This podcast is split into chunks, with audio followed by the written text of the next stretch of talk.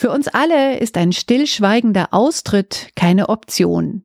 Kämpfen wollen wir für uns und für unsere heranwachsenden Kinder und Enkelkinder. Kämpfen für einen Weg, der es uns und auch den nachfolgenden Generationen nicht nur erträglich macht, sondern sogar Freude, in dieser Kirche zu bleiben.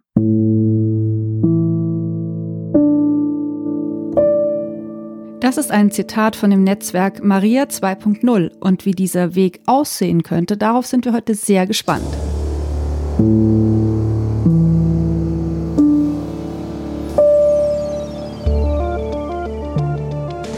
Hallo, ich bin Laura Freisberg und das ist die 38. Folge von Stadtland Krise, dem feministischen Podcast von Frauenstudien München. Ich bin Barbara Streidel und in dieser Episode geht es um die katholische Kirche, um den Umgang der katholischen Kirche mit den vielen aufgedeckten Fällen von sexualisierter Gewalt darum, dass der emeritierte Papst eine versehentliche Falschaussage gemacht hat in Zusammenhang mit einem Täter.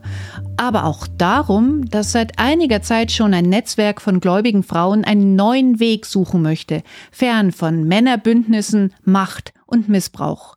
Das Netzwerk heißt Maria 2.0 und hat sich Anfang 2019 in Münster gegründet. Und unser Gast heute kommt aber aus München. Das ist Tanja Daubner, Jahrgang 1971, Lehrerin an der Grundschule und hat aber unter anderem Theologie studiert. Erzählen Sie doch mal, wie sind Sie eigentlich zu Maria 2.0 gekommen? Ich habe also Theologie studiert und bin auch katholisch aufgewachsen in einer sehr katholischen Familie auf dem Land, also wie man sich das so vorstellt. Es war dann so, dass mich dieses Studium, das hat mich dann eher so ein bisschen von der Kirche abrücken lassen. Es war nicht alles so, wie ich mir das vorgestellt habe, aber ich war nie kirchenfern und bin immer sehr gläubig gewesen und bin dann durch meine Kinder auch wieder näher zur Kirche gekommen. Wir hatten dann einen Freund, der ist Priester und der ist in Rom im, im diplomatischen Dienst im Vatikan und den haben wir besucht. Und da waren wir unter anderem auf verschiedenen Veranstaltungen, also auch in Campo Teutonico an Allerheiligen bei einem Gottesdienst und hinterher bei einer Veranstaltung mit einem Kardinal. Und da ist mir das so aufgefallen, was ich sonst in der Kirche eigentlich in der Gemeinde nicht so erlebe, dass es einfach diese Männerbünde gibt, in der man als Frau so abseits steht. Also ich habe mich da bei diesen Veranstaltungen, es gab sehr viele Männer, die miteinander geredet haben, aber ich habe mich da zum ersten Mal so richtig ausgeschlossen gefühlt und das hat mich total wütend gemacht. Was ich sonst in der Gemeinde eigentlich nicht so erlebe. Das sind ja auch viele Frauen total engagiert, aber dort ist mir das so bewusst geworden, dass wir als Frauen in Rom einfach nicht existent sind. Ja, und dann bin ich zurückgekommen und dann kurze Zeit später habe ich von Maria 2.0 gehört, von der Gründung in Münster und habe mich dann auch interessiert, ob das, ob es das in München gibt. Und ja, ich zufällig kam ein Jahr später eine Nachbarin und hat gemeint, ob wir nicht Maria 2.0 in München gründen. Ja, und so kam es dann dazu. Also selber machen und gar nicht erst warten, bis sich eine regionale Gruppe gründet. Toll. Darf ich noch, ich bin nämlich nicht kirchlich aufgewachsen, nachfragen, wie, wie sieht denn so die Zusammenarbeit unter Frauen in der Gemeinde aus? Also es gibt viele Frauen, die eben Pfarrgemeinderäte sind, die sich eigentlich um alles kümmern, äh, dass dieser ganze Laden sozusagen läuft, die ganze Organisation, das Büro, es machen meistens Frauen. Ähm, und viele Gemeindereferentinnen, die da ihre Arbeit super machen. Da gibt es natürlich auch Männer, die das super machen. Aber meistens sind so die Frauen, die in den Gemeinden sich um alles kümmern, dass eben der Gottesdienst, dass alles dekoriert ist, dass die, die, die Kommuniongruppen stattfinden. Also dieses ganze Drumherum wird meistens von Frauen organisiert. Ich kenne das ganz gut. Mein Bruder ist nämlich evangelischer Pfarrer. Da ist es sehr ähnlich. Die Frauen sind recht aktiv in der Gemeinde. Ähm, jetzt haben Sie gerade erzählt, Frau Daubner, dass Sie in Rom so richtig der Zorn gepackt hat, weil da so viele Männer zu sehen waren an vorderster Stelle und eigentlich gar keine Frauen präsent waren. Da möchte ich noch aus dem offenen Brief zitieren, den das Netzwerk Maria 2.0 ja auch als offenen Brief an den Papst Franziskus geschrieben hat. Ich zitiere, Frauenlob wird gerne von Kirchenmännern gesungen, die aber allein bestimmen, wo Frauen ihre Talente in der Kirche einbringen dürfen. In ihrer Mitte Dulden Sie nur eine Frau, Maria. Auf ihrem Sockel, da steht sie und darf nur schweigen. Holen wir sie vom Sockel in unsere Mitte, als Schwester, die in die gleiche Richtung schaut wie wir. Wollen Sie das noch kommentieren? Ja, das ist auf jeden Fall unser Anliegen. Wir wollen, dass Frauen die gleichen Rechte in der Kirche haben und zu allen Weiheämtern zugelassen sind. Wir wollen uns auch nicht abspeisen lassen mit irgendwelchen Vorschlägen, die jetzt wie Frauen irgendwie in Leitungspositionen eingesetzt werden können, sondern wir wollen einfach Zugang zu den Weiheämtern haben, und zwar zu allen Weiheämtern. Und das muss auf jeden Fall geändert werden. Und da gibt es auch keinen Grund, in der Bibel gibt es keine Begründung, dass Frauen davon ausgeschlossen werden. Ist Ihnen denn, Sie hatten ja vorhin erzählt, dass Sie mit einem, wie soll ich sagen, einem sehr gläubigen Umfeld in der Familie auch aufgewachsen sind. Ist Ihnen das als Kind vielleicht schon mal aufgefallen? Ja, da steht ja immer nur ein Mann vorne. Warum steht da keine Frau? Oder wann ist Ihnen das aufgefallen? War da dieser Rom-Besuch so ein Erweckungserlebnis? Mm, nein, ich hatte als Kind schon so ein Erlebnis, weil wir wollten damals Ministrantinnen werden, so mit zehn Jahren. Und dann sind wir zum Vater gegangen und haben gefragt, ob wir Ministrantinnen werden dürfen. Und er hat halt dann gesagt, dass es leider nicht erlaubt ist vom Vatikan aus und das durften wir nicht. Jahre später mussten sie dann Mädchen zulassen, weil sie eben keine, nicht genügend Jungs hatten für dieses Ministrantenamt. 2019 oder 2020, weiß ich jetzt nicht mehr so ganz genau, wurde vom Papst offiziell erlaubt, dass es Ministrantinnen in der Kirche geben darf. Also erst dann, jetzt, vor kurzem. Und hat sie das damals dann sehr genervt, dass sie da irgendwie ausgeschlossen war, bloß weil sie ein Mädchen waren? Ja, das hat uns total geärgert. Also ich weiß auch noch, dass wir total empört waren und das so zu unseren Eltern gegangen sind und haben uns halt darüber aufgeregt, warum wir das nicht dürfen. Also es ist uns, es war überhaupt nicht einleuchtend für uns, was der Unterschied sein sollte. Hm. Wie ist es heute? Würden Sie Ihren Kindern ähm, empfehlen, ah ja, jetzt geht doch mal als Ministranten oder als Ministrantinnen hier in die Gemeinde? Ja, meine Kinder, ich habe zwei Kinder, die sind sogar Ministrant, also Ministranten. Und zwar, wie gesagt, in unserer Gemeinde ist es doch, dieses Gemeindeleben ist einfach anders als jetzt diese römische katholische Kirche. Die Jugendlichen lassen sich von der Kirche da eh nichts sagen und ähm, gehen da ihre eigenen Wege. Aber trotzdem ist da so ein Interesse einfach da und sie wollen auch, dass sich was verändert und Kirche ist ihnen schon wichtig, aber das ist für sie, also für meine Tochter auch überhaupt nicht hinnehmbar, diese, dass Frauen so ausgeschlossen werden. Also sie lebt, äh, sie ist 18, sie lebt in einer völlig anderen Welt eigentlich. Mhm. Der, der große Aufreger im Moment mit der katholischen Kirche ist aber weniger, dass Frauen so wenig mitzureden haben, sondern der große Aufreger ist ja mal wieder, muss man leider sagen, dieses Gutachten zu den Missbrauchsvorfällen und das ist ja eigentlich auch eine Zeitreise zurück in die 80er, 90er Jahre oder noch früher und aber auch bis heute. Es ist ja im Grunde auch schon länger bekannt, also Stichwort Kloster Ettal oder auch bei Kirchenchören, zum Beispiel bei den Regensburger Domspatzen. Ein Zitat aus einem Kommentar des Bayerischen Rundfunks zum jetzt gerade kürzlich herausgekommenen Missbrauchsgutachten der Münchner Kanzlei. Ich lese vor. 497 Kinder und Jugendliche sind zwischen 1945 und 2019 von Priestern, Diakonen, Mitarbeitern der Kirche sexuell missbraucht worden. Mindestens 235 Täter hat die Anwaltskanzlei identifiziert. Mindestens.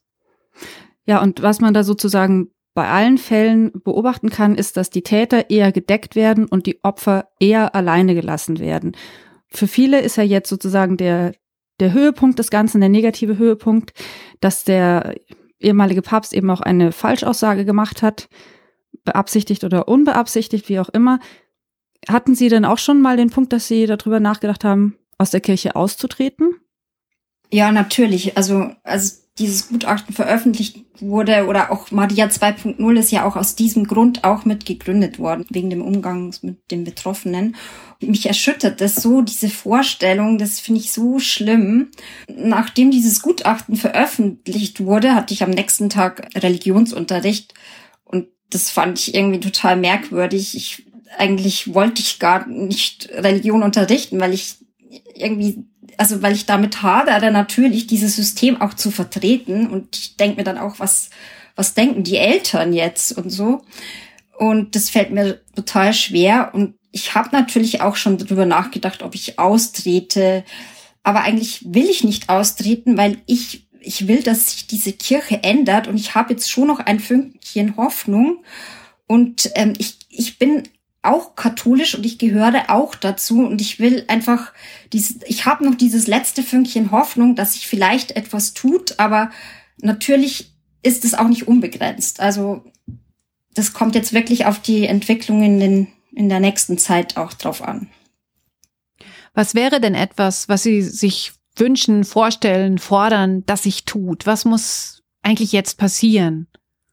Ja, es gibt ja diesen äh, synodalen Weg und da müssten jetzt schon mal irgendwelche Änderungen beschlossen werden. Also es gab ja dann dieses Interview mit Kardinal Marx, wo er dann schon endlich mal, also wo das rauszuhören ist, dass er natürlich für die Abschaffung des Zölibats ist und er, er hat sich dann so ein bisschen gewunden, aber eigentlich konnte man raushören, dass er auch Frauen als Priester, also dass er das gut findet und es gibt eben diese zwei Lager in der katholischen Kirche, diese konservative Gruppe, diese mega konservative Gruppe und eben diese Gruppe, die sich, die etwas fortschrittlicher denkt und also für mich ist es schon wichtig, dass sich die jetzt mal trauen, also diesen, dieser anderen Gruppe, dieser konservativen Gruppe eine Grenze zu setzen. Also es muss, irgendwelche Änderungen müssen auf diesem Forum jetzt beschlossen werden. Also dass man wenigstens mal das Gefühl hat, es ist ein, ein, ein Schritt eröffnet worden, dass sich da vielleicht noch mehr tut. Also ja, das erhoffe ich mir unbedingt. Also eine sehr vage Beobachtung von außen ist aber doch, dass je höher in der Hierarchie, desto konservativer die vertretenen Positionen. Kann man das so sagen? Also schafft es jemand, der nicht so konservative Positionen vertritt, überhaupt in der Kirchenhierarchie wirklich nach oben? Ja, es gibt schon diese zwei Gruppen. Ich, also es ist, man kann es nicht so sagen, dass je höher die Position, desto konservativer. Das glaube ich nicht. Es ist eher ein, auch im Vatikan, es geht so um so einen Streit zwischen zwei Lagern und es gibt im Vatikan fortschrittlichere und eben auch bei uns in Deutschland. Aber die meinen aber auch immer aus Gründen der Diplomatie, dass sie eben nicht diese Forderungen stellen können oder dass sie sich nicht rauswagen können. Natürlich ist auch der Papst, man hat am Anfang gedacht, er wäre fortschrittlicher, aber er ist in manchen Positionen doch auch noch sehr, sehr ähm, zurückhaltend und sehr konservativ. Mhm. Hm. Ähm, jetzt hatten Sie gerade den synodalen Weg erwähnt. Das ist ja eben dieser Reformprozess, der katholische, wo es eben, also jetzt nicht erst seit heute, sondern eben schon länger um Strukturveränderungen geht. Sie haben schon einige Stichworte genannt. Frauen in die sakralen Ämter, in die Weiheämter, natürlich das große Unding, die Homosexualität muss vom Unding-Status befreit werden, der Zölibat, also das ja Familien und und so weiter Verbot für den Priester gehören dazu, aber eben halt auch der Missbrauchsskandal. Ähm, da würde ich gerne noch einmal einhaken. Also es ist irgendwie so saublöd, das was wäre wenn. Aber wenn Frauen zum Beispiel auch sichtbar wären, ganz vorne als Priesterinnen, würde das etwas an dieser Form, die es ja leider schon so lange Jahre gibt, ändern? Wenn Frauen dazukommen, dann wird sich sowieso automatisch die ganzen Machtstrukturen verändern. Also das glaube ich auf jeden Fall.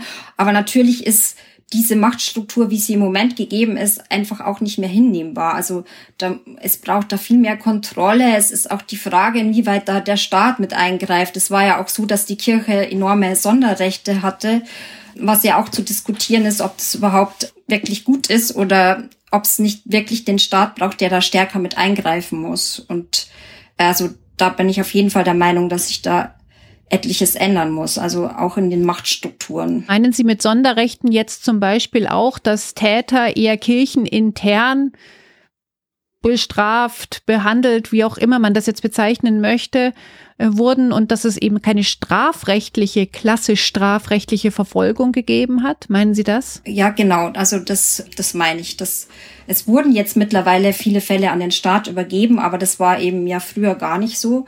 Und es war, gibt aber auch Sonderrechte beim Arbeitsrecht, dass eben Leute aufgrund ihrer Sexualität oder des Auslebens ihrer Sexualität, also eben sprich äh, Homosexuelle, dann so ausgegrenzt werden. Das kann nicht sein und das war ja auch dieses Outing, Out in Church, also diese Priester oder auch die einfach Angestellte in der Kirche waren, die sich da geoutet haben und die dann auch erzählt haben von diesen ganzen Ängsten, die sie haben, dass sie ihren Arbeitsplatz verlieren und so weiter. Und das kann nicht sein, da muss sich auch im Arbeitsrecht was verändern und dann müssen die Kirchen auch auf das staatliche Arbeitsrecht verpflichtet mhm. werden. Was meinen Sie, ist es der, der Mut der Verzweiflung gewesen oder die Hoffnung, dass sozusagen die gesellschaftliche Unterstützung groß genug ist, wenn man sich jetzt zu diesem Zeitpunkt outet? Ich glaube, das war mhm. beides. Beides. 125 waren es, gell? Bundesweit. Ja. 125 kirchliche Mitarbeitende haben sich als queer geoutet. Eben darunter auch, ich glaube, zwei Priester aus Bayern, Würzburg. Wir hatten ja auch letztes Jahr schon diesen Gottesdienst Liebe gewinnt, wo wir, also das hat ja auch mit Maria 2.0 organisiert, wo wir diese homosexuellen Paare gesegnet haben. Also unter anderem, es durfte sich jedes Paar segnen lassen. Und ich glaube schon, dass das auch mit dazu beigetragen hat, dass da etwas in Bewegung gekommen ist und die sich auch da das getraut haben, jetzt zu tun.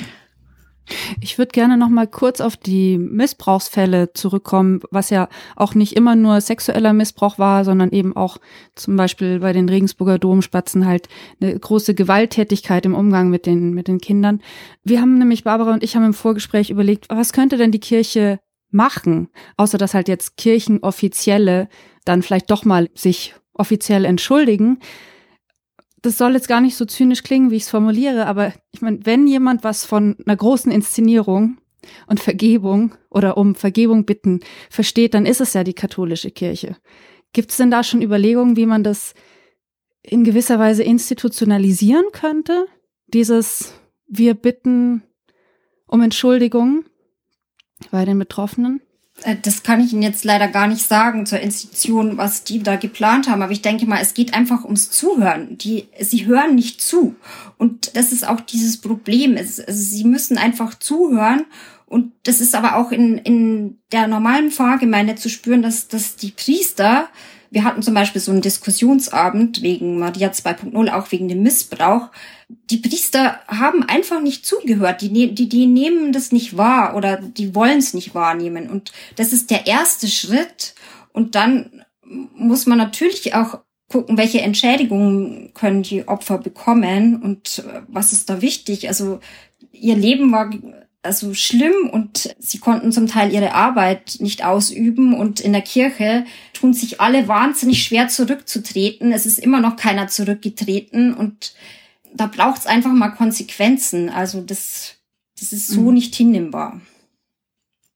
Dass ein mhm. äh, Kardinal Wölki jetzt wieder zurückkommen kann nach einer Auszeit, die bezahlt wurde, also das finde ich, also das, das geht einfach nicht. Es gibt ja viele Leute, die sagen, die Kirche hat mit meinem Glauben vielleicht gar nicht so viel zu tun. Ich möchte es trennen. Die Institution, was die da in Rom machen, das hat mit dem, was ich empfinde oder was mir wichtig ist, gar nicht so viel zu tun. Das ist ja gerade jetzt bei solchen Sachen, wie Sie sie auch gerade beschrieben haben, die mangelnde Bereitschaft zum Zuhören oder zum Zurücktreten ist es ja dann fast schon irgendwie nachvollziehbar, dass man sagt, ich will mit diesem ganzen Verein nichts mehr zu tun haben. Wie ist die Diskussion in Ihrer Gruppe, Maria 2.0? Wie gehen Sie damit um? Natürlich ist es nachvollziehbar. Es sind ja auch schon welche ausgetreten. Ich denke aber, es gibt auch gute Seiten in der Kirche und ich, ich kenne auch sehr viele eben zum Beispiel Gemeindereferenten, die super Seelsorger sind, die einfach sich um die Leute kümmern. Und es ist ja auch schön, so eine Gemeinde zu haben, wo man, sie organisieren ja viel. Sei es, dass man eben zum Beispiel ja, Zusammenkünfte, das, das gesellige Zusammenkünfte, sie kümmern sich um ältere Menschen, also sie kümmern sich um die Jugend. Also es gibt ja noch genug positive Seiten der Kirche. Ich finde auch diesen Gedanken der Weltkirche immer super, weil die katholische Kirche hat schon in ganz viele Länder Kontakte und der Papst hat ja auch schon einiges erreicht in, in Sachen Diplomatie eben wegen dieser Kontakte zu den ganz einfachen Menschen in den verschiedensten Ländern. Also das ist ja schon ein Riesennetzwerk, wo auch der Papst auch schon Gutes bewirkt hat. Das finde ich auch das Tolle an der katholischen Kirche, auch was halt so verbindet, wenn man in ein anderes Land kommt und man geht in den Gottesdienst und und es ist ja immer das Gleiche sozusagen, aber es ist halt immer so ein, so ein Verstehen. Und das finde ich einfach schön. Das kann ich gut nachvollziehen, mhm. auch, dass sie sich das nicht wegnehmen lassen wollen. Diese Verbindung, diese große Gemeinschaft. Haben Sie denn das Gefühl, dass das so ein bisschen ein Wegnehmen ist, auch gerade dann, wenn so viele negative Berichte sind und äh, man Zahlen liest, so und so viele Leute haben den Kirchenaustritt jetzt durchgezogen? Ja, ich empfinde es jetzt nicht als Wegnehmen. Ich fände, das ist jetzt wichtig, dass diese Kommunikation stattfindet, dass das alles aufgeklärt wird, das ist total wichtig. Also erst wenn das, wenn alles aufgeklärt ist, kann, kann was Neues entstehen. Und ja, vielleicht entwickelt sich es ja auch in die gute Richtung.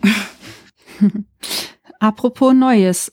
Wie, wie sieht denn die Kirche aus, die Sie sich für die Zukunft wünschen? Ja, auf jeden Fall sollte es Priesterinnen geben. Also ich, ich wollte nie jetzt Priesterin werden, aber die, die das machen möchten, dürfen das dann machen können.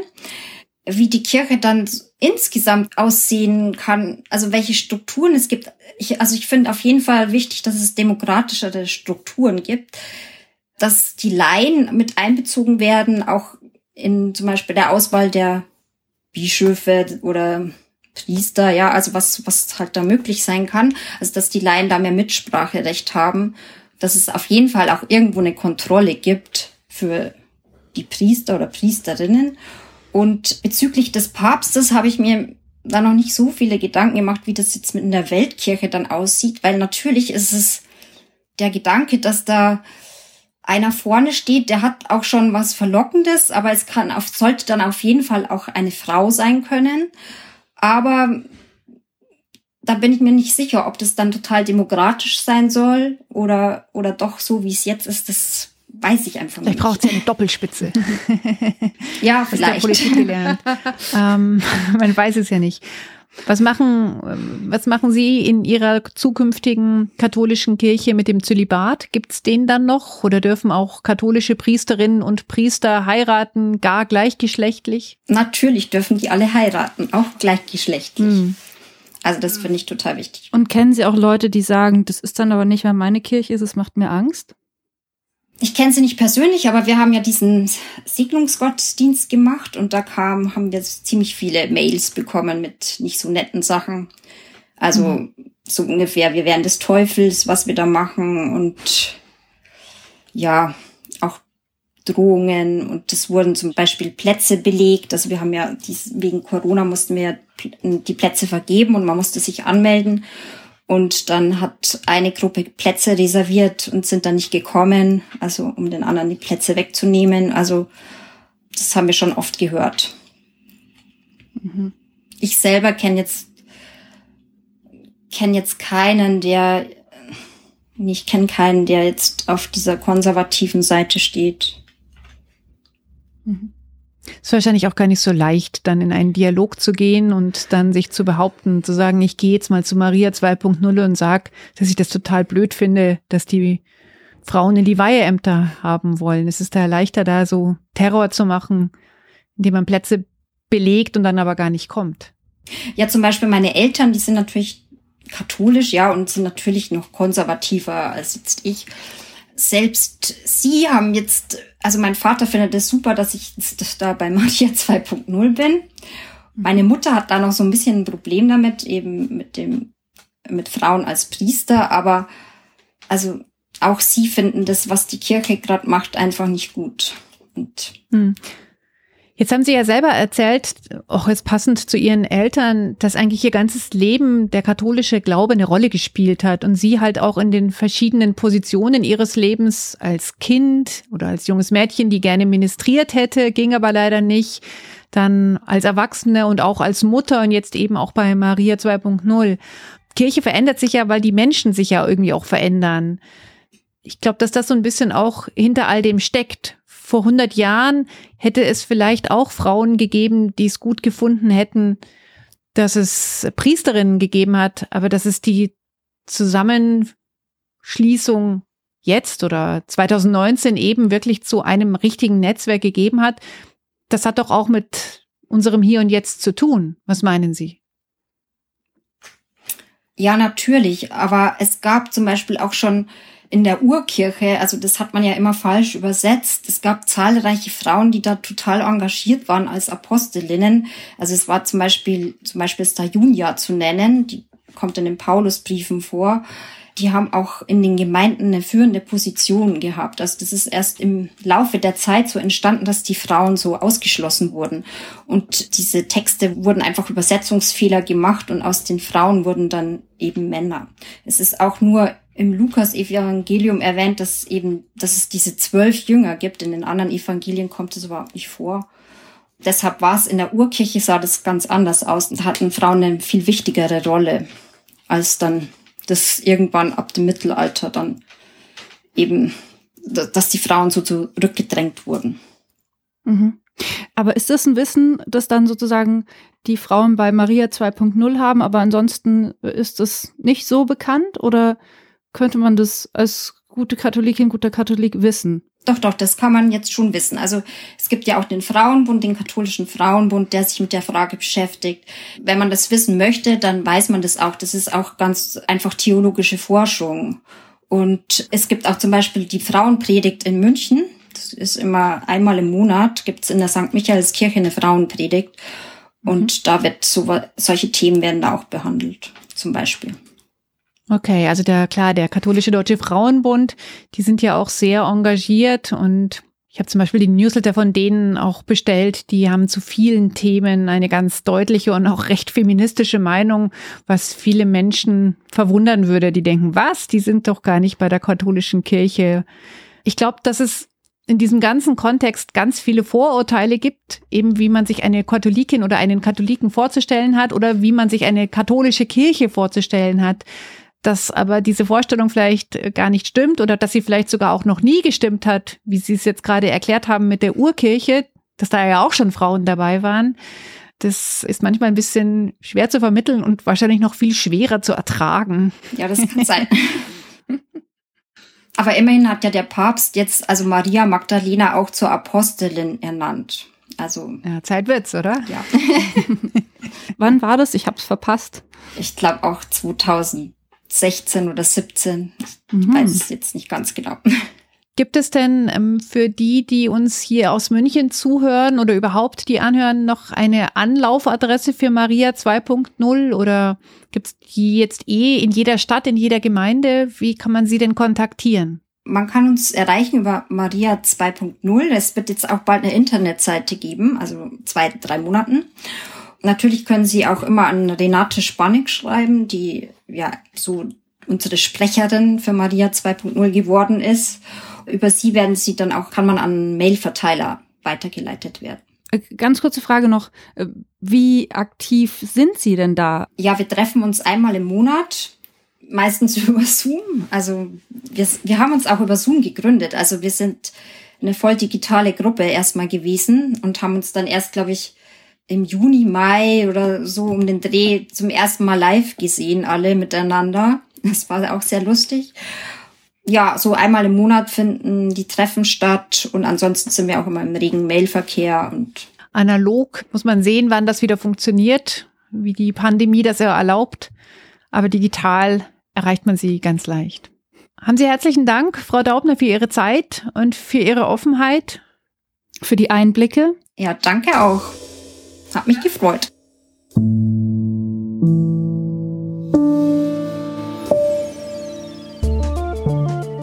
Wenn ihr unseren Podcast und unseren Verein Frauenschulen München unterstützen möchtet, freuen wir uns sehr über eure Impulse und über euer Geld. Wie das geht, auf der Frauenstudien-Website unter Spenden. Wenn ihr uns eine Mail schreiben wollt, dann gerne an podcast.frauenstudien-münchen.de. Wir freuen uns. Bis bald. Tschüss. Ciao.